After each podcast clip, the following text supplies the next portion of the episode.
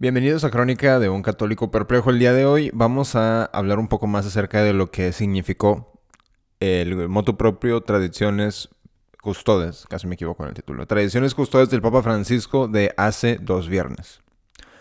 Tuve en el episodio pasado, en el episodio anterior, en nuestro canal de YouTube está, número uno, un video que publiqué la semana pasada. Es un video muy corto, pero es un video en donde se ve de cerca, se ve muy bien la consagración durante la misa tradicional. Y el título es La consagración en la misa de siempre. Ese video es muy corto, pero lo subí por una razón, lo subí para que eh, la gente que no ha tenido la oportunidad de asistir a una misa tradicional pueda ver una de las razones por las que amamos tanto la misa tradicional. Y la segunda razón es porque la mayoría de la gente no tiene la oportunidad de verlo de cerca. Yo estoy grabando esto el lunes, por supuesto. El día de ayer domingo me tocó ser acólito en una misa, en una misa dominical, eh, tradicional, por supuesto, y ver la misa de cerca, que claro, solamente los hombres pueden hacer eso, pero eh, ver la misa de cerca es algo increíble, es algo, es hasta cierto punto una oportunidad que se siente como si fuera la única oportunidad en la vida de hacerlo, ¿no?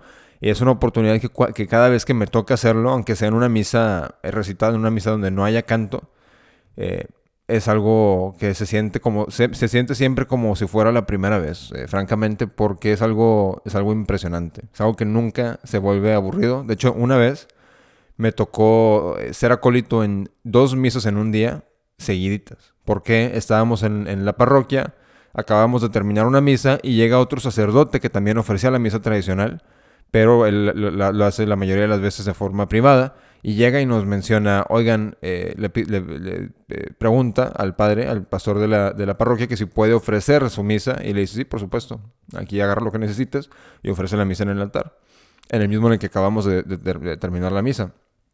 Y bueno, dice, Ah, bueno, pues fíjense que, eh, chavos, voy a ocupar un, un monaguillo, un acólito. Eh, ¿Quién se anima? Y pues los demás, los que estaban en la misa, se tenían que ir. Y le dije, bueno, padre, yo, yo, me, yo me la he hecho, ¿no?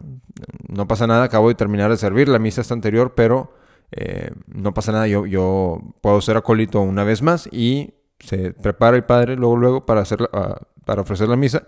Y salimos y me toca ser acólito por mí mismo en esa, en esa misa. Y aunque, fue, aunque era ya mi segunda misa del día, se sintió como, la, como si hubiera sido la primera vez. Y es algo que es muy común, que si estudiamos la época eh, preconciliar, antes del Concilio Vaticano II, por decir en el libro del hermano del Papa Benedicto XVI, de, creo que es George Ratzinger, creo, tiene un libro que se llama Mi hermano el Papa. Y en ese libro habla de cómo cuando ellos eran niños, que claro, por supuesto ellos crecieron en la época donde no existía la misa nueva, solo existía la misa tridentina. En, eh, cuando ellos eran niños, su padre, el padre de ellos era sumamente devoto. Y bueno, ellos eh, iban a dos misas en los domingos. Una, en una misa era en la que eran acólitos, otra misa era donde, donde solamente iban a, oír la misa. Entonces, es algo, es algo muy común que se, que se ve en la vida preconciliar de la iglesia y es algo que no se ve ahora muy hoy en día. ¿Por qué? Porque lo que se ha hecho con la, la misa postconciliar es que Número uno, a la mayoría de los niños no les importa la misa posconciliar y se los digo por experiencia propia. Número dos, se ha perdido mucho, se ha perdido mucha tradición, se ha perdido, se ha perdido mucho esa, esa, piedad, esa cultura católica, porque a final de cuentas los únicos que van a la misa nueva, o las únicas, son mujeres y niños, y eran en, en, mucho, en la mayoría de los lugares, y los papás van, bueno, pues para que ya no me esté, para que, ya no me esté fregando la mujer, voy. Y ya a final de cuentas, bueno, pues eh, ya me deja de fregar, ya fui, ya me deja hacer lo que yo quiera hacer el resto del día, eh, los domingos, porque solamente van los domingos, por supuesto. Y ya se pierde esa piedad, se pierde ese amor a la fe que tenían los hombres antes del concilio. De hecho, hay un cardenal, no recuerdo su nombre bien ahorita, pero hay un cardenal que alertaba de, esta situación. Dice, si mantenemos la misa posconciliar, la misa esta que, esta que están preparando, en nuestras catedrales y en nuestras iglesias los únicos que irán a las misas van a ser las mujeres y los niños. Y esas fueron palabras sumamente proféticas. Y en el video pasado, que fue, ha sido de nuestros videos más, eh, más populares, el del título Bomba Nuclear en la Misa de Siempre, Tradiciones Costosas, ese video lo estaba grabando y para cuando me di cuenta, ya llevaba casi una hora grabando. Pero bueno, yo creo que le gustó mucho el algoritmo, lo, lo ha estado promoviendo mucho más que nuestros otros videos. Y un comentario que me dejan No voy a decir el nombre, pero este comentario está público. Si se meten a la página del video, pueden ver ese este comentario. Y parece que le dejan respuestas. Le me comenta, ya váyase a su secta, a su secta católica antivaticanista y llévese su dinero, pero deje de faltarle al respeto al Papa Francisco. Y si tiene miedo del demonio, vea a un exorcista que le ayude a liberarse. No sé qué tipo de, de comentario tan antiecuménico es ese, ¿no? Para empezar, no creo que haya ofendido de ninguna manera al Papa Francisco en mi, en mi episodio anterior. Eh, no creo que haya dicho ninguna mentira acerca de la situación de la iglesia, pero eh, es, algo, la verdad, increíble. Eh, en el 2000, ¿qué fue? En el 2015, el Papa Francisco, en una entrevista en avión, creo, no recuerdo en qué año fue, pero fue en una entrevista en avión de regreso de su visita a las Filipinas, de, dice, hay un libro que se llama en inglés Lord of the World, que significa, que en, español es El Señor del Mundo. Entonces, se les recomiendo que lo lean, porque ahí habla de bla, bla, bla, bla. Ok. Es un, esa, ese libro es un, es un libro de ficción, pero trata de un, punto en el futuro en el que el anticristo surge. ¿Ok? Y bueno, eh, me, hace poco, la esta semana, el domingo pasado, me, un, conocido me recomienda el libro. Me dice, oye, fíjate que el Papa Francisco dijo esto, léete el libro. Lo busqué en mi celular y bueno, el libro fue escrito alrededor de 1907, o sea que ya no, tienes, no tiene el copyright. Está, para los que tengan acceso a una plataforma de ebook, está disponible gratuito, gratuitamente. Sin, completamente legal, por supuesto, completamente moral. Es sencillamente que es un libro ya muy antiguo y lo se puede ofrecer gratuitamente. Lo descargo en mi celular y lo empiezo a leer. En el libro, bueno, eh, en, el libro los papas siguen siendo católicos y habla de cierto, no, no les voy a arruinar el libro, pero habla de cierta manera el Papa que lo copio y se lo mando a un amigo.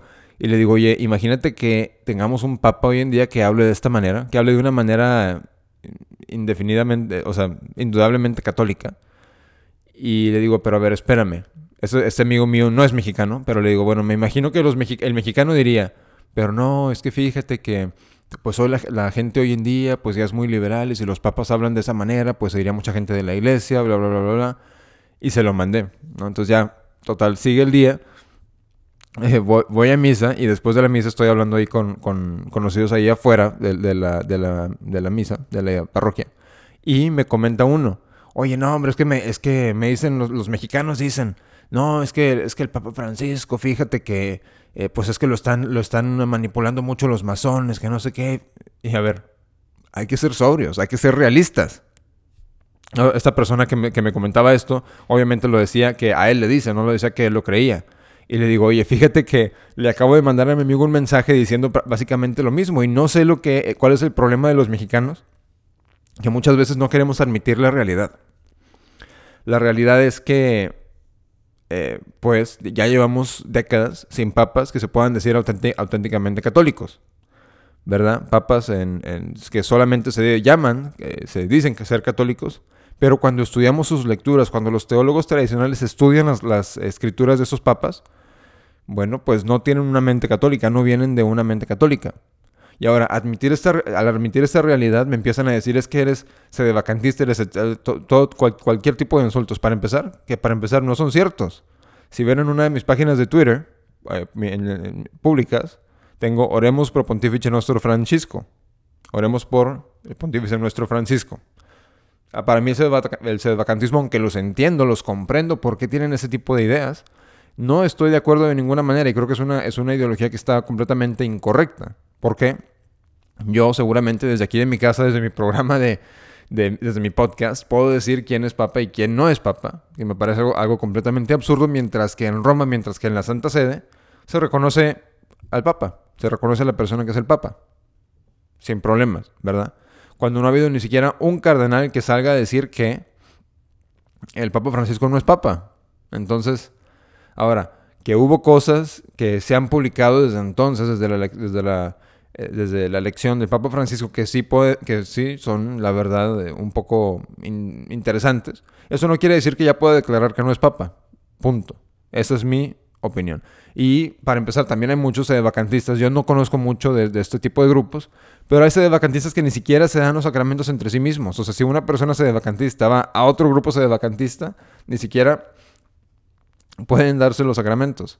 Mientras que uno que está completamente en comunión con la Santa Sede, ¿verdad? Bueno, yo puedo ir, y de hecho estuve de, anduve, estuve de viaje hace un par de semanas y fui a una parroquia de la Fraternidad Sacerdotal de San Pedro. Ahí no, no recibí ahí los sacramentos porque eh, pues eh, fui a una misa durante la semana y no me tocó ni ir a confesión ni recibir la Santa Comunión ni nada de eso, pero fui a una, fui a una misa. Fui a otras a varias, a, varias eh, capillas de la Fraternidad Sacerdotal de San Pío X sin problemas, recibí la comunión sin problemas. y no, no hubo ningún problema. Llevé a mi familia, completamente somos de la misma religión con las, con las personas de la Fraternidad de San Pedro, la Fraternidad de San Pío X, aunque sé que tienen problemas entre ellos. Eh, y claro, yo estoy mucho más de acuerdo con la Fraternidad Sacerdotal de San Pedro, eh, perdón, de San Pío X. Estoy mucho más de acuerdo con eh, las ideas de Monseñor Lefebvre. Creo que no hizo nada incorrecto en sus consagraciones de obispos. Pero a final de cuentas, una persona puede ir a una parroquia de la Fraternidad de San Pedro y a, una capilla de la Fraternidad de San Pío X. Y de hecho sí vi a gente. Fui a una, fui a una capilla de San Pío X en domingo y había gente que había visto yo el domingo en la, en la capilla de San Pío X en la misa de la Fraternidad Sacerdotal de San Pedro. Entonces, ¿qué vemos? Este, el tipo de personas que piensa como nosotros, sí, no vamos a las misas nuevas, no vamos con, con sacerdotes modernos, pero a final de cuentas estamos en una comunión, ¿no? Mientras que los vacantistas en sí ni siquiera están en ese tipo de comunión. Pero bueno, no por, no por desviarme mucho del tema del que quiero hablar eh, el día de hoy y que quiero tocar, que ya quiero llegar a tocar. Bueno, lo que sucede, como les menciono, los mexicanos son muy, somos muy, estamos como, tenemos una predisposición a decir, no, es que fíjate que el Papa como que lo está manipulando y es que, bueno, pues es que los tradicionalistas no quieren obedecer y quieren que, que las misas antiguas reemplacen a las misas nuevas. Y bueno, pues hay, no, no hay ningún tipo de cisma. Y creo que, como dice nuestro Señor, por sus frutos los conocerán. ¿Y cuáles son los frutos de la misa nueva? Apostasía, en, mayor parte, ¿verdad? Apostasía, herejía, eh, que la gente deje la religión por completo y que la gente que aún sigue yendo a misa, que el 70% de los que van a la misa nueva no crean en la, en la Sagrada Eucaristía. Pero aún así, dice el padre en la, en la, a la iglesia en la que fui el día de ayer, y completamente tiene razón. Dice, los que no son tradicionalistas piensan que solamente nos gusta la misa tradicional porque tiene incienso, porque tiene campanas, porque tiene todo este tipo de cosas que se ven bien, porque tiene reverencia. Pero la realidad es que mm, esa no es la razón por la que, por la que entre comillas, preferimos la misa tradicional. Dice el padre, dice la razón por la que amamos a la misa tradicional y porque creemos que debe ser la exclusiva manera de ofrecer el rito latino en la iglesia, bueno, claro, sin eh, descontar los tipos de ritos, de otros eh, ritos legítimos que existen y han existido siempre en la iglesia, por supuesto sin descontar esos, pero comparándolo con la, comparándola con la misa nueva, la razón por la que amamos a la misa tradicional es porque es una misa que es coherente. Y ahora les explico por qué. Otro de los comentarios que me dejaron en el video anterior me dicen, oye, es que fíjate, mira, ve los videos del padre Luis Toro. Ok. Los videos del padre Luis Toro no tengo nada en contra de él, pero los he visto. Muy de acuerdo con muchas cosas que dice, pero vemos está con una playera, con unos pants, eh, hablando de cómo no hay salvación fuera de la iglesia católica. Ok. Veo uno ese tipo de videos. Busca uno sus misas y son las misas más horribles que, se pueda, que uno se puede imaginar. Con niñas en el altar, eh, con cero reverencia. Y la misa nueva es completamente fea, ¿verdad? Entonces, de un lado dice el padre Luis Toro, que les, recuerdo, no tengo nada en contra de él, nunca, nunca he hablado con él, he visto muy pocos de sus videos. De un lado dice, fuera de la iglesia católica no hay salvación. Del otro lado, las misas no son coherentes. Porque la teología de la misa nueva es una teología que es directamente en contra de la teología católica y les comento por qué. ¿Por qué es esto? Bueno, en la, misa tradicional, al tener todo el dogma y tener contenido, toda la doctrina católica dentro de la misa, es una perla, ¿verdad? En la misa nueva, fue, la misa nueva fue creada directamente en contra de los dogmas católicos que se encontraban en la misa tradicional. Porque dijeron, es muy católica. Hay que tener una misa nueva para que los hermanos separados, ¿verdad? Vengan a estas misas y se sientan cómodos. Pero a ver, la misa es una, es una manera de, de, adoración a Dios. Es la manera por excelencia de cómo se adora a Dios, de que se le ofrece sacrificio. No es un evento ecuménico. Pero la misa nueva fue creada directamente con el propósito de ser un evento ecuménico.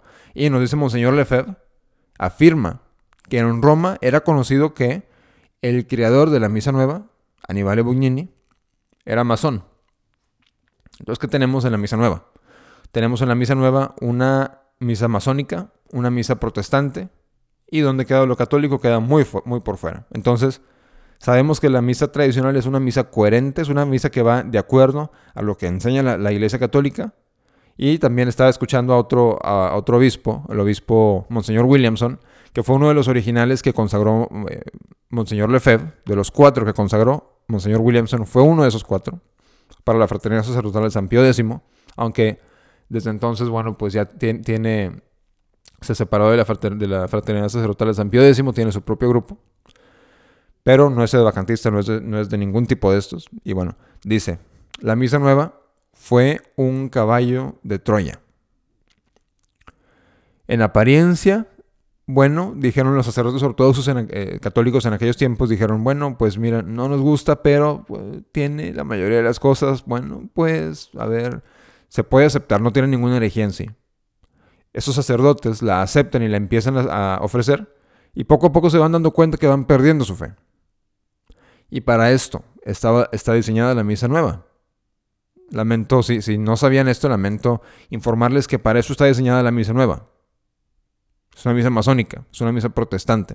Entonces el Papa Francisco en tradiciones custodes, para no desviarnos del tema, al decir que, tenemos que regresar a la, que tenemos que dejar la misa tradicional y tenemos que volver a la misa nueva, que esto lo dice en la carta que va acompañada del motu propio, al decir esto nos está diciendo prácticamente que, que, tengo, que, que tengo que poner a mi familia en el riesgo de apostasía al llevarlos a la misa nueva. Y sencillamente no va a suceder. No va a suceder. Y ahora, podemos decir esto con toda claridad de mente, con toda tranquilidad de mente, con toda, con toda tranquilidad de espíritu, porque en la bula Quo Primum, Quo Primum Tempore del Santo Padre Pío V, donde lo que hace en esta bula, en, del año 1570, es que codifica la misa, prácticamente la misa de San Gregorio Magno, que es la misa romana, la, que, la misma que siempre ha sido, y al decir, bueno, tenemos ahora el riesgo de la, de la revolución protestante, tenemos una diversidad de ritos muy hermosa en la Iglesia Católica, pero pudiera llegar a pasar que gracias a esta revolución protestante, que se llegara a meter la doctrina protestante a, los diferentes ritos. Para proteger esto, el Santo Padre Pío V abroga ritos, ciertos ritos que eran nuevos, que no tenían más de 200 años de antigüedad, y proclama que la misa romana va a ser ahora la misa que se va a ofrecer en todos lados. ¿Okay? Y esto es parte del lenguaje que usa el Santo Padre Pío V. Dice, del mismo modo estatuimos y declaramos que no han de estar obligados a celebrar la misa en forma distinta a la establecida por nos, ni prelados, ni administradores, ni capellanes, ni los demás sacerdotes seculares de cualquier denominación o regulares de cualquier orden, que no pueden ser forzados ni compelidos por nadie a reemplazar este misal y que la presente carta jamás puede ser revocada ni modificada en ningún, en ningún tiempo, sino que se yergue siempre firme y válida, y válida en su vigor. Bueno, sabemos que un papa no puede, hasta cierto punto no puede eh, tener autoridad sobre sus sucesores, pero a final de cuentas es lo, es lo que menciona, que dice, o sea, prácticamente diciendo, esta es la misa romana y al que no le guste, que se friegue. Y en ninguna parte el Papa Francisco dice, bueno, quo primum ya no lo, ya no lo vamos a usar. En ninguna, parte el Papa Francisco dice quo primum ya está abrogado. Entonces, esto sigue estando en vigor. Aunque haya, claro, va a haber, repercusiones para los que sigan usando su derecho de ofrecer la misa nueva para los sacerdotes que lo hagan. Lo pueden hacer con una tranquilidad de mente, tranquilidad de espíritu, de saber, aunque me corran de mis iglesias, aunque me corran de mis parroquias, aunque no me dejen estar en ninguna iglesia, esta es la misa romana. Y esta es la misa que va a sobrevivir que va a sobrevivir estos ataques por dentro de la iglesia, que va a sobrevivir estos ataques por el mismo Papa, el, mismo Papa romano, está atacando su propia misa. Entonces podemos ver que es una incoherencia que el Papa romano ataque a la misa romana y decir, Santo Padre, lo lamento, pero no puedo hacerle caso en esto. Porque hacerle caso en esto significaría la apostasía, significaría poner a mi gente en riesgo de apostasía. Y no se puede hacer. Significa quitar, de, dejar de ofrecer la misa católica y empezar a ofrecer una misa masónica. Y esto ningún papa puede, puede pedirlo, ningún papa lo puede forzar. Claro, prácticamente lo pueden hacer, pero espiritualmente, que sabemos que el espíritu de la ley es lo que importa, espiritualmente no se puede. Y a final de cuentas, la suprema ley de la iglesia es la salvación de las almas. Ok, entonces eh, la razón por la que quería publicar este episodio era más o menos un, o sea, ya hablar un poco más, eh, más fríos, ¿no? Sobre este tema y saber que, que podemos tener completamente la, la tranquilidad de conciencia de decir, bueno, yo voy a seguir atendiendo la misa tradicional, en donde sea, sea lo que sea, cueste lo que me cueste, es lo que tenemos que hacer porque a final de cuentas es nuestro patrimonio. Así como nosotros estamos tratando, trabajando de promulgar la misa tradicional, así lo hicieron nuestros tatarabuelos, nuestros bisabuelos.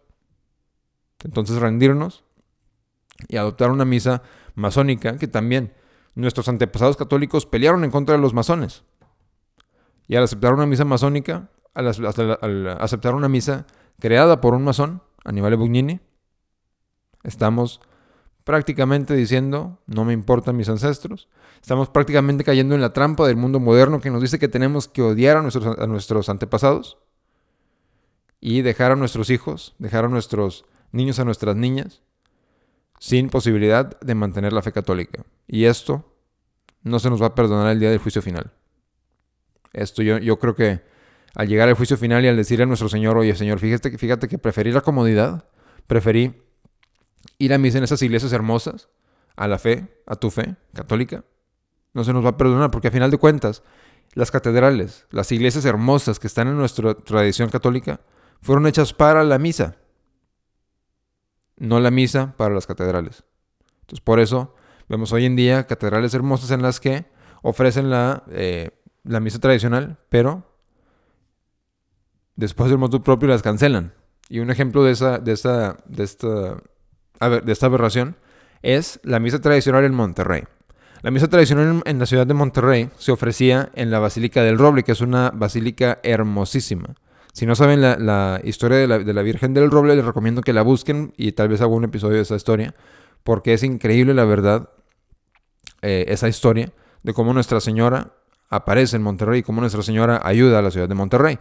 Pero bueno, publica la página Liturgia Tradicional en Monterrey, que yo cuando tenía todavía Facebook lo seguía, publica un meme.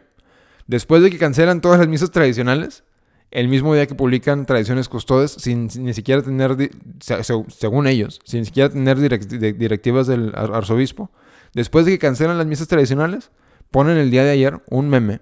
Dice, un meme al año no hace daño. Pede, vayan a misa amigos. Y es un meme donde dice, mírenlo disfrutando la misa ordinaria y la misa tradicional como un animal, no como el señorito. Si no hay misa tradicional, no voy a misa. No sé si, no sé si en la página de Liturgia Tradicional Monterrey no se dieron cuenta de, lo, de la incongruencia, de la insensibilidad de poner ese meme. Diciendo, a ver, eh, mira, ya no hay misas tradicionales, pero ve a misa, ve a misa. A ver, vamos a ver. Vamos a ver si se puede siquiera catalogar a la misa nueva como misa, comparada con la misa tradicional. Al principio, se quitan las oraciones al pie del altar. Fuera. Y no se reemplazan con nada. Ok, se le quita, se le quita esa parte. Se le quita también uno de los dos confiteors, de los yo confieso, de la misa tradicional. Pum, fuera. Ok. Ya nada más queda uno, que lo, que lo dicen todos juntos. Y se le quitan santos a ese yo confieso. O sea, se le quita no solamente uno, o sea, la mitad, se le quita también santos del yo confieso. ¿Ok? Después de eso, las eh, colectas y las oraciones propias de la misa son mm, sumamente modernas, o sea, ni siquiera se le pudieran catalogar como católicas comparadas a las tradicionales. Bueno, entonces ahí ya también se pierde. Y luego se siente el sacerdote y sale eh, Susi a hacer la lectura y luego, y, luego sale y luego sale la señora Juanita a dar la segunda lectura y luego viene el diácono a hacer el evangelio. Entonces ahí ya estamos Ah, y, el salmo responsorial, aparte, completamente inventado. O sea, mientras en la misa tradicional tenemos la epístola hecha por un sacerdote, ¿verdad? O lector, que es hombre, que, está, que es un grado del sacerdocio. En la misa nueva es Juanita. O sea, ya, eso completamente descartado. O sea, ya solamente queda el Evangelio. Mientras en la misa tradicional el sacerdote dice todo desde el altar, en la misa nueva el sacerdote está sentado. Porque en la misa tradicional, inclusive cuando se lee, cuando se canta la lectura por un lector, que es, eh, como les digo, es un grado del sacerdocio, o sea, no es cualquier persona, no es, ah, no es el señor Juanito acá que viene con su... No, no, no, es un grado de sacerdocio, es una persona que está entrenándose para ser sacerdote. Eh, el sacerdote aún lo dice desde el altar, dice todo, mientras está cantando acá de un lado. Ok.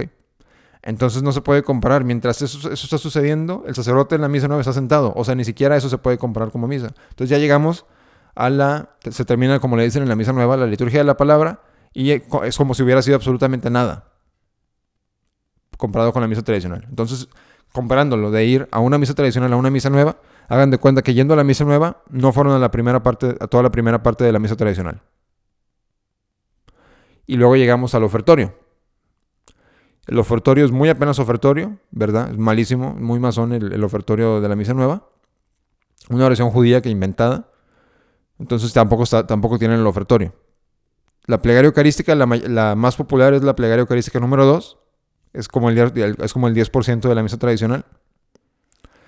Y ya después de eso, pues ya ahí se, hacen las abluciones en la misa nueva, ahí donde se hagan, eh, no importa, y ya se acaba la misa. Entonces, al ir a la misa a la misa nueva van, es, como el 5% más o menos de la misa tradicional. Entonces, es una completa pérdida de tiempo y en mi opinión la mayoría de las veces son inválidas las misas porque nada más de ver cómo se comportan los sacerdotes hacia la Sagrada Eucaristía, en mi opinión, son la mayoría inválidas, aunque claro, en papel la forma, en forma de la, la forma del sacramento de la Eucaristía está presente en la misa nueva. Pero muchas veces la inventan, muchas veces la inventan lo que quieran los sacerdotes. Entonces, al ir a la misa nueva se está yendo como más o menos al 5% de la misa tradicional. Una misa nueva, una, misa nueva promedio. Entonces, ahora, es que es válida. Bueno, a ver. También una, misa satánica es válida. Y por eso se tiene que ir. No. Entonces, este meme se me pareció muy insensible, me pareció de muy mal gusto. Porque les cancelan la misa tradicional a estas gentes que para empezar los tenían yendo a la misa con las mascarillas y luego ponen ese meme. Entonces, espero que, espero que la gente que está en Monterrey se busque la capilla de la, de la Fraternidad Sacerdotal de San Pío X y vayan a misa ahí. Dejen de ir a misa con esa gente abusiva, con esta gente que le importa más eh, estar cómodos que la, que la fe. Porque al final de cuentas nuestro Señor nos va a preguntar, ¿me amaste? ¿Mantuviste la fe? ¿Sí o no? Y al eh, acceder a este tipo de memes, bueno, pues la respuesta si nos pregunta nuestro Señor si mantuvimos la fe va a tener que ser no y de ahí Él nos, va a juzgar de acuerdo a cómo Él lo vea, eh, ¿verdad? Justo, que lo más probable es que sea el infierno. Entonces, bueno, así terminamos el programa del día de hoy. Como les digo, hay que seguir en oración, la oración mental, el rosario, todos los días, escuchar misa tradicional, lo más eh, frecuentemente que se pueda. Esas son nuestras armas. Rosario, oración mental, misa tradicional. Son nuestras armas y nos las da nuestro Señor para que las usemos en contra del demonio, para la restauración de su iglesia, para nuestra santificación, porque al final de cuentas yo me puedo morir al rato y lo que va a importar es qué tanto amé a Dios, qué tanto amé a nuestro Señor Jesucristo. Eso es lo que va a importar y en esto nos ayuda la misa tradicional, nos ayuda el rosario, nos ayuda la oración mental a crecer en esa relación con nuestro Señor Jesucristo. Pero bueno, si les gustó el episodio de hoy, por favor, compártanlo, pónganle like, suscríbanse si no se han suscrito, viva Cristo Rey y Ave María.